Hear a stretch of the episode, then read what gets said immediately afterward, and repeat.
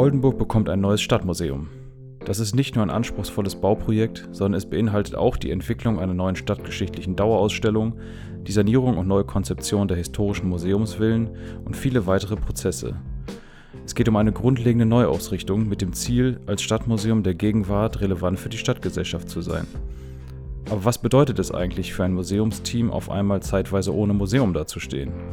Wie verändert sich die Arbeit? Und welche Schritte unternimmt das Team auf dem Weg zum neuen Stadtmuseum? Das erfahrt ihr im Podcast Museum findet statt. Ich, Claudius, wissenschaftlicher Volontär am Stadtmuseum, treffe mich einmal im Monat mit MitarbeiterInnen des Museums zu einer Kaffeepause und gewähre euch einen Blick hinter die Kulissen. Außerdem gibt es alle drei Monate noch ein besonderes Extra. In den Stadtgeschichten erzählen unterschiedliche Menschen aus Oldenburg ihre Geschichten und geben Einblick in ihre Perspektiven auf das Leben in Oldenburg.